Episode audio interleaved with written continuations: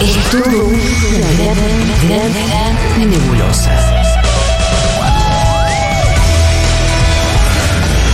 Pero vamos sacando cosas en limpio.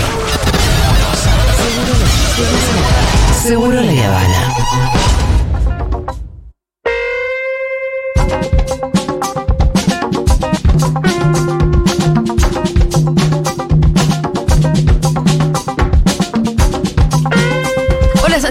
¿Qué tal? Hola Julia, ¿cómo estás? Feliz feriado para Feliz todos. feriado, yo te veo muy contento igual. No, estoy contento, estoy contento. ¿Sí? Vestido de paisano, no de psiquiatra.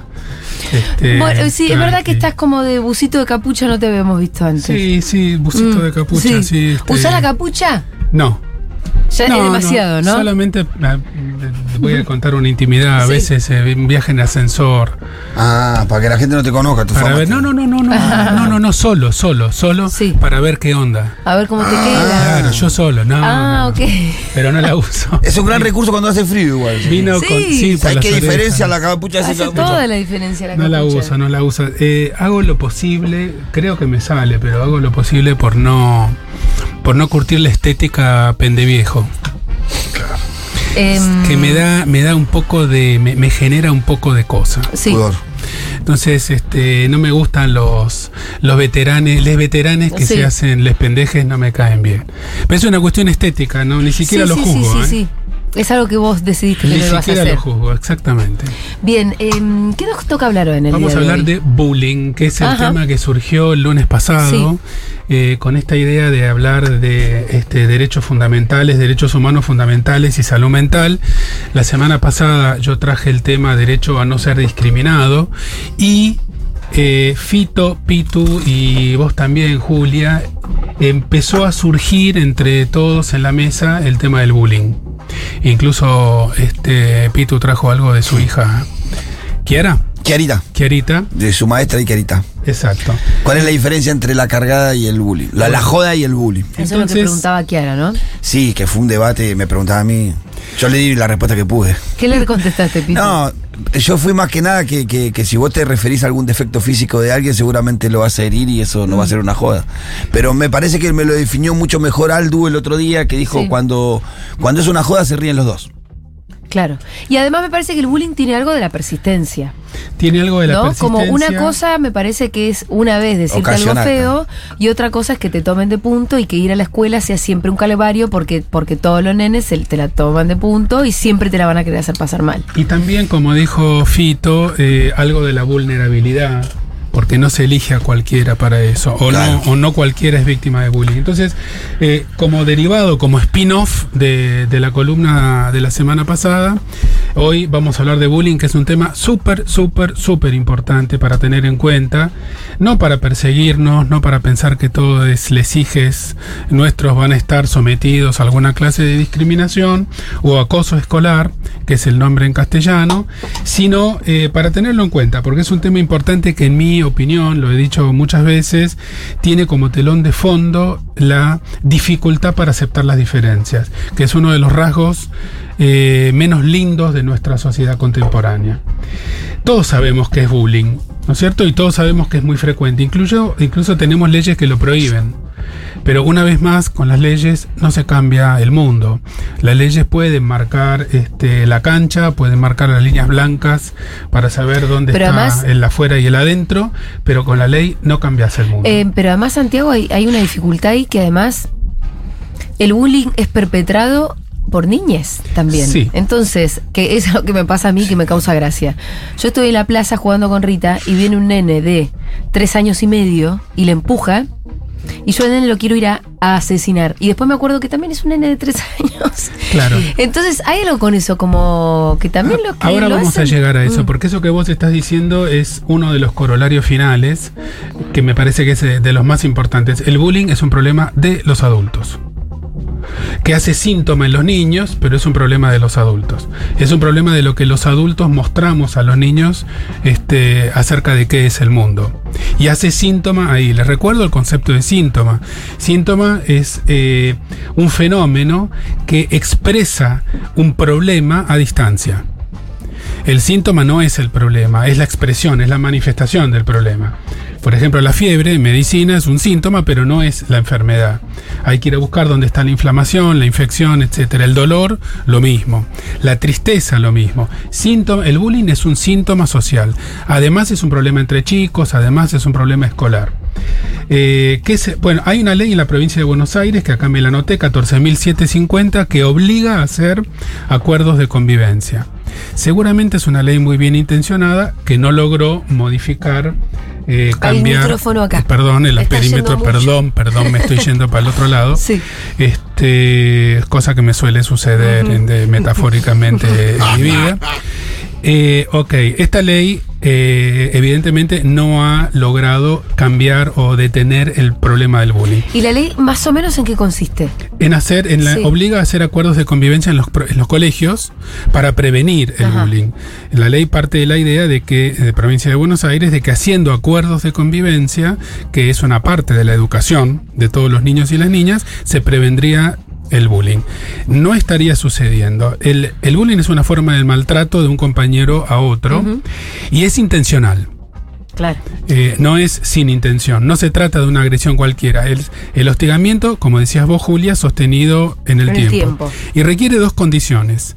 Un niño o adolescente que no puede controlar su agresividad, Ni, ni tampoco percibir al otro como sujeto de derechos, que es típico de esa etapa también de la vida, de ahí la importancia de la intervención educativa, y por el otro lado una víctima con cierto grado de vulnerabilidad, que es lo que hablaba Fito la semana pasada. La semana pasada pusimos sobre la mesa los ingredientes básicos para entender el tema.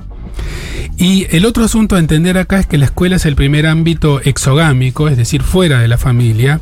Endogamia es adentro de la familia, exo afuera de la familia. Por eso es allí donde se expresa este problema. Eh, los síntomas, lo que uno puede ver en un chico o una chiquita este, víctima de bullying es este, lesiones físicas, cambios del humor, tristeza, rechazo a ir a la escuela, eh, un descenso en las calificaciones. Eh, eh, esto que voy a mencionar ahora es rarísimo, pero existe y aparece en la prensa, por eso lo menciono, el suicidio infantil. Cuando digo rarísimo, quiero decir rarísimo para no dramatizarlo y no dejar dicho en una columna de salud mental que el bullying termina en suicidio infantil. Eso no es así. No. Tienen que darse demasiadas condiciones contextuales e individuales para que eso suceda, pero el suicidio infantil existe, aunque parezca mentira. También otros síntomas son ausentismo, mucha ansiedad cuando el docente le dice al nene o a la nena que participen en clase, y también hay efectos a largo plazo que no, no vienen al caso acá. Hay algo muy loco que es que con todo lo que produce, es increíble, no sé, ustedes, pero yo, por lo menos en mi generación, de los 12 años que fui a la escuela, en la lista de cosas graves que podía hacer un alumno, el bullying no estaba ni en las 10 primeras. Digo, lo que era grave para, para la institución. Pero es que la institución ni se enteraba. Sí. Como es algo que pasa más en el recreo, que no pasa por Sí, lo no, general no frente tenía ni nombre, me parece eso que pasaba. Además no tenía el nombre de bullying. No, No tenía ni no nombre, hoy tiene nombre, hoy se habla, hoy mínimamente tiene una figura. Yo lo hacía. Yo también. yo cuando iba a la primaria, O- obviamente, yo yo, era del grupito de los 5 o 6 más lieros, más hinchaboles, teníamos un pibe Garberi que me acuerdo que lo volvíamos loco. Yo era el grupito de los bulliados Me- porque me era, el, el- era el venezolano en Argentina cuando volví a los 16 Pero, años del ¿Vos hacías bullying o te hicieron bullying? Las dos cosas. Ah. Las dos cosas. He conocido los dos lados del mostrador. Con Fito éramos justicieros. No, yo era más de Yo también era justicia. Igual es verdad que éramos amigos de los bullies, eso hay que decirlo también. No, yo no. Yo era amigo de los bullies y les ponía un freno hasta donde podía. Pero era amigo medio de todos y ahí trataba de, de ser medio diplomático. En el colegio primario en Caracas, este, un par de amigos recuerdan que yo me peleé un par de veces con pésima técnica karatéquica este, contra unos bullies que le hacían este, a un pibe que tenía una dificultad motriz, le hacían este, acoso. Eh, terminamos los dos cagados a trompadas. Eh, esto no habla, no, no estoy haciendo aumentando mis méritos, porque yo también me he sumado a- al grupo que, Que- este, que gastaba algún nene o nena por alguna Que está, está bien también decirlo, em, porque también habla como de, de por qué los niños, seamos personas decentes, por ahí tenemos la tendencia a estar acosando al más débil. Bueno, ahí voy a tratar de llegar en los próximos tres minutos. En profundidad, eh, como decíamos hace un ratito, eh, es un problema muy, muy profundo que hunde sus raíces en la dificultad para aceptar o para incluso para amar la diferencia. Esto no es un detalle, no es un detalle de un psi que habla de amar la diferencia, es un problema eh, grave que tiene que ver con el diseño de la cultura en la que vivimos, individua- individualista, competitiva, marginadora. Y el problema no se resuelve solamente caso por caso, sino que requiere un enfoque general. No se resuelve haciendo grupos de convivencia, Sí. este, aunque sea necesario y obligatorio intervenir en cada caso. eh, también involucrar a toda la comunidad educativa, es importante entender el bullying como un síntoma social. Síntoma, ya dijimos lo que es un síntoma. Es decir, no es una anomalía individual de Pero gente que nace agresiva. Eh, es, un, es un problema primario de los adultos, como yo decía antes. Es un, es un síntoma de la dificultad de nuestra sociedad para tolerar la diferencia. eh, en una sociedad donde nos, se, se nos empuja a ser todos iguales en función de eh, una medida hegemónica generalmente heteronormativa, con un determinado tipo de cuerpo, con un determinado tipo de nacionalidad. En Argentina no puede Claro. ser boliviano o paraguayo, no puede ser gordo o gorda, no puede ser homosexual, Sí, sí. etcétera. O Sí, tener algún que- tipo de discapacidad. Tener alguna discapacidad, es ser un poco sordito. O lo que decíamos antes, o simplemente parecer vulnerable o tímido, porque hay una cosa ahí que, y que es muy perversa que el- y que pasa en, la- en los casos de, digo, de abuso sexual, a veces se escucha, ¿no? Que eh, esta idea de señalar a- y buscar al, vul- al que parece vulnerable, que por ahí no entra en ninguna de estas categorías que decíamos, Sí, pero sí. que simplemente parece vulnerable. También hay, ah, cuando yo iba a la escuela, me acuerdo, trato de recordar un poco eso, hay, hay un poco también de escapar del- del ser ese. Sí. Hay como una norma, Una uno, va a venenosa. ser, uno va a ser ese, no quiero ser yo. Entonces vos tratás de ubicarte y tomar acciones para no ser ese, inclusive. Eso que estás diciendo vos, Pitu, es exactamente la presión social para estar dentro de los este, márgenes hegemónicos de cuerpo, de nacionalidad, de modo de hablar, de modo de vestir, de notas, porque tampoco tenés que sacarte muy buena nota, ni muy mala nota. Pero es importante entender que esto es un síntoma social y que es un problema primario de los adultos, no de los chicos. En los chicos hace síntoma, pero en la casa esos chicos aprenden a discriminar. En la casa aprenden que ser gordo está mal, que ser un paraguas o bolita está mal, que ser hincha de este Atlético Cambaceres o está que, mal. o que, que no te guste el rugby. O que no te gusta o el que no practiques deporte es de está mal. puto. Eh, No, Total. no- no practicar deportes es de puto, la música clásica es de puto, etcétera, etcétera. Eso se aprende en la casa. Eh, el, el bullying comienza en casa. También hay un rol importante, lo decimos siempre, de los medios y del sistema productor de subjetividad. Y acá hay un concepto muy importante que quiero compartir, que es el de currículum oculto. Si nos escuchan docentes, eh, probablemente van a saber a qué me refiero. Currículum oculto es todo lo que se enseña que no está en el programa oficial. Por ejemplo, el de, vos tenés una materia a lo largo de todo el año que se llama educación física, instrucción cívica, geografía, y viene el docente de esa materia. Pero si el docente de instrucción cívica le dice al alumno petizo y que tiene unos kilos de más, vos no te metas acá porque con tu cuerpo vos no podés, está enseñando discriminación. Y eso se llama currículum oculto, lo que se enseña no oficialmente. Entonces, no es solamente importante repasar los programas, las materias, cómo se llaman, qué contenidos tienen, sino también hacer un entrenamiento con los docentes y las docentes para ver qué es lo que uno enseña sin darse cuenta que uno lo está enseñando. Yo recuerdo muchísimos docentes que perpetuaban eso. En la idea del burro también. Eh, el docente de educación física Sobre todo en la educación física. es el terror de los putos. es el peor. Absolutamente. De los terror gordos de los también. El terror de los gordos. Y, y acá viene la pregunta filosófica. ¿La agresividad humana es natural o es cultural? Cultural. Para mí sí, 100% cultural, pero hay una discusión, hay una discusión filosófica. ¿Y de qué nos sirve igual saber el origen? Eh, es muy importante esa pregunta. ¿De qué sirve? Porque, digamos, hay, una, hay una, un pensamiento de derecha que considera que la agresividad hay que medicarla. Mm. Por ejemplo, si el origen fuera biológico, hay varios corolarios. Uno de ellos es, bueno, no tiene solución, es biológico. Eh, otro de los corolarios es a la gente violenta hay que apartarla y encerrarla. Si nosotros entendemos que la violencia humana eh, proviene de un determinado diseño de mundo, entonces aparecemos los zurdos y decimos, pido la palabra, cambiemos el diseño de mundo para habilitar el amor por la diferencia, la ternura, el, el aprendizaje como un proceso colectivo, la transformación del mundo como un proceso colectivo. El bullying es el síntoma de una sociedad individualista, competitiva, despiadada, que deja a la mayor parte de la gente afuera. Em, está claro. Ahora me imagino que mucha gente del otro lado se está preguntando y ya vamos a leer mensajes. Em, ¿Qué se hace cuando se detecta un caso de bullying? Sobre todo te pregunto si el día de mañana me entero que a Rita le hacen bullying. ¿Cómo hago para no ir con una hacha o a la escuela O y matar la- nenes la de cinco? Débora, ¿no?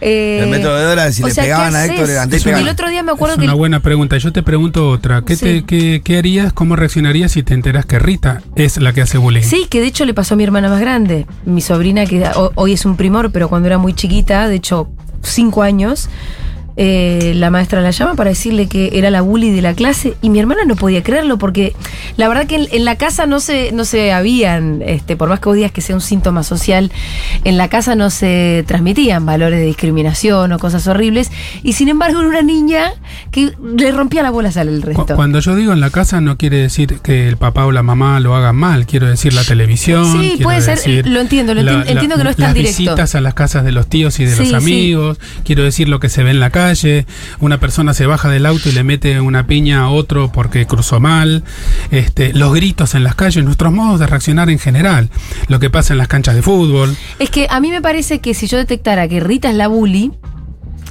creo que tendría más herramientas para conversar, para decirle que eso está mal, que tiene que ser una nena buena, o como que ya No, y entiendo si que. es otro es que- el bully, no- depende de otro, de qué otro Por eso, trabajo. pero si ella es la víctima del bullying, yo ahí no sabría qué hacer. Bueno. Y mucha, y el otro día leí una discusión en Twitter, de hecho, que alguien decía, miren, cuando tu hijo es víctima de bullying en la escuela, lo que tenés que hacer es sacarlo de la escuela. No, no estoy de acuerdo. Bueno, pero alguien decía como, eh, es así. No estoy de acuerdo. Sin entrar en la discusión de, que, de, de- de si existen escuelas buenas y malas, que es una interesante discusión. Lo que decía esta persona era que es muy difícil de resolver, salvo que tiene que empezar de cero en otro lugar. Claro, yo lo que le diría a esa persona es que eh, sería interesante que se preocupe del tema antes de que le pase a su hijo. Mm. Porque el problema no es que hay que reaccionar cuando, cuando te toca a vos. El problema es que hay que reaccionar en general. ¿Cuántos nos involucramos en, en, el, la, en la comunidad escolar? ¿Qué es lo que pasa en la escuela? ¿Lo dejamos todo en manos de los maestros y los directivos o nos metemos en la comunidad escolar? No, y hay abordajes muy interesantes. Por ejemplo, en el caso de León, que tiene 8 años, eh, la otra vez nos contó que había habido una situación de bullying.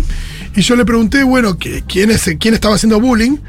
Y me dijo, no, eso ya, ya él lo habló con, con la seño y es mejor que, no, que nosotros no lo digamos porque si no, él ya está avergonzado y si no es peor porque Lo señalas como el bullying, ¿no? él, él no quería, no, no me acuerdo qué palabras usó, pero lo que, lo que estaba claro es que la idea era que tampoco querían ponerle etiqueta de bully al bully, porque si no, por ahí empieza a asumir ese rol y ya está. Eh, totalmente de acuerdo, porque ese bully el año que viene puede ser el, el bulleado. Claro. Este, de todas formas, este es un, este es un tema muy actual que eh, tiene que ver con toda la comunidad escolar y yo no conozco el camino correcto, pero sí puedo decir que el camino correcto es involucrarse, no tenerle bronca a la familia del, bul- del, del bully. No, no a la familia, pero ese Ni, pendejo hijo ni de al- puta. ni al pendejo hijo de puta tampoco. Ese pendejo hijo de puta puede arrepentirse y el día de mañana ser una No, pero persona además ya te bien. digo, el otro día se acuerdan que Ga- eh, Galia contaba que ella había sido muy bully.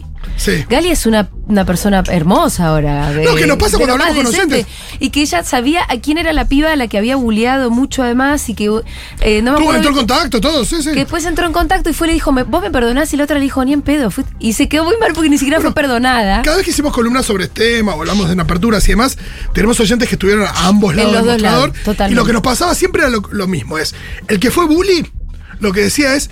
Sí, fui bully y dejé de serlo, era un boludo, no sé qué, y dejé de serlo, ya Me crecí. arrepiento. El que fue bulliado seguía con la marca, porque hay una cosa Claro. donde el que, el que fue víctima no, no había una cosa de sí, yo fui víctima y ya está. Está no, lleno, no. lleno de películas, Fito, sobre eso. Y de, y de hecho es un género, el género de la venganza, de la retaliación. Yo lo que quiero decir, yo sé que tengo un sesgo, lo digo como defecto, a mirar todos estos problemas desde un punto de vista muy general, eh, como un problema social, y que habría que discutir qué hacer en cada caso. ¿Qué rol tiene el gabinete psicopedagógico? ¿Qué rol tiene el docente, la docente de grado? Etcétera. Mi primer, el mensaje es no enojarse demasiado, no ir a buscar la venganza, no decirle al hijo tenés que meterle una piña. Ese fuiste vos, ¿o no, Pitu? la violencia no se arregla. Eh, Débora, sí. La Perdón, Debo, que te manden cana acá delante de Santiago. Así estás no escuchando hoy que estás feliz. Yo también Débora era hecho. este método, que es muy malo. que- que pasa es que también, cuando yo, la, la- que Débora te dice algo también, bueno, nosotros vivíamos en determinado barrio, Bueno, en determinado claro. contexto, el nene andaba por los pasillos, vos estabas preso, no podías tenerlo todo el tiempo llorando con un ojo hinchado. Mi hijo Entonces, Pancho tiene 25. Cuando era ya. chiquitito, en la sala de tres, tenía un compañero que le pegaba y le mordía. Un día yo me escuché a mí mismo diciéndole, Pegale y mordele. pegale y mordele. Y él me dijo a mí, él a esa edad me dijo a mí, papá, lo pensé mejor. Le voy a poner cara de que estoy enojado y él se va a dar cuenta. Mirá. Bueno, sí, quiero claro, leer claro. algunos mensajes porque no podemos dejar a la gente fuera. Andrés Torres dice, un día llorando a los siete años porque me decían gay en la escuela, mi vieja me dejó un mantra, cada uno hace de su culo un florero. Me sirvió como modo de defensa no violenta y como modo de entender que no había nada malo en mí. Me encantó lo de nada malo 100% y lo de la mamá. Me gustó muchísimo y el efecto. A veces uno dice cosas que tienen efectos maravillosos y a veces uno dice cosas maravillosas que tienen efecto cero. Mira esto que cuenta Julieta Coronel. Trabajé en una escuela de Neuquén donde la mitad del alumnado era rural y la otra mitad urbano. Estos últimos eh, le hacían bullying a los rurales. La escuela organizó un día en que los niños llevaron sus caballos, ahí te quiero ver, llegó arriba del caballo, y así terminaron acercándose y aprendiendo entre sí. También fue un fotógrafo, sacó fotos hermosas de los caballos y hay una muestra en los pasillos. Es hermoso este mensaje porque muestra que el bullying eh, se basa en la discriminación, en el prejuicio, y el prejuicio se basa en la ignorancia. Y el puente para poder, este, en definitiva, superar el bullying es hacer encontrar a esas personas que se tienen recelo en un espacio común. Eh, una vez leí una frase que me gustó, el bullying es un arte con público, donde el público no dé cabida, intervenga en las situaciones de acoso y se empieza a cortar la violencia. Interesantísimo, esa es la experiencia en países de, de- como Noruega y Finlandia, Ajá. en donde el trabajo justamente se puso en El resto. En el resto.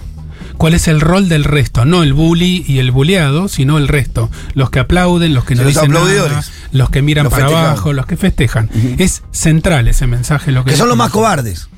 Sí. Porque, viste, de última, el otro es el que ejerce la violencia y vos es el que te escondes ahí aplaudiendo para no ser la Sí, víctima sí, de esa violencia. totalmente. Animémonos y anda. ¿Entendés? No, y aparte te escondes con te aplaudo para que no me cargues a mí. Claro, claro. En el taller de ESI de este año, dice Camila Pirichili, soy docente en el secundario. Bueno, cuenta una cosa muy larga. Este año lo primero que me dijeron en la ESI es que querían trabajar bullying. Ciberbullying y acoso escolar, nada de preservativos, etcétera, ni diversidad sexual, como que eso ya sabían todo. Bueno, me parece que es un tema importante, pero no sé qué cruce tiene con la ESI, sinceramente. No, y también es No sé, pero me parece que la ESI es un ámbito en el que se sientan a hablar y a Y discutir. porque está el tema de la diversidad también, imagino que. Y tal vez mucho entra pasa por ahí. Buenísimo, entonces el ignorante ahí soy yo. Sí, algo que bueno, ya quedó viejo decir que es algo de esta época, porque lo- los viejos somos nosotros. Pero en nuestra época no, no pasaba que eh, el bullying, digo, el bullying no, no excedía el ámbito escolar y ahora hacen un. Digo. Perdón, hay las eh, hay programas de televisión que son íntegramente bullying. Claro. Ay, no me digas. Fíjate las cacatúas de mierda de LAM, que el otro día me dedicaron 25 minutos completos Eso a es bullying puro. hablar mal de Eso mí. es bullying puro. El bullying ahora se hace en las redes, eh, la cancelaciones, etcétera, etcétera. Entonces, bullying no es solamente un tema escolar. Bueno, podríamos, siguen llegando un montón de mensajitos, pero ya nos estamos quedando sin tiempo. Santiago, ¿le podríamos hacer una parte 2? Sigamos el lunes que viene con bullying. Si te parte parece, dos. sí, Sí, dale. porque me quedé con ganas de hablar de este tema que trajo el oyente, que es el rol de los demás. Y sabes que podríamos andar un poquito más y qué hacer, porque me parece que hay mucho de eso, ¿eh? Lo tomo, lo tomo. Sí, Venimos con, con Porque eso. además la discusión de si sacar o no sacar de la escuela estoy viendo que también surgió mucho acá entre los mensajes. Sí, es muy difícil decir una forma, una cosa general por la Una radio fórmula correcta, sobre pero- sacar o no sacar Mm. del colegio, pero me parece que ahí hay un problema. Lo discutimos el próximo lunes. Dale, hacemos parte 2 el lunes que viene. Chau. Beso. Gracias, Santiago Levin.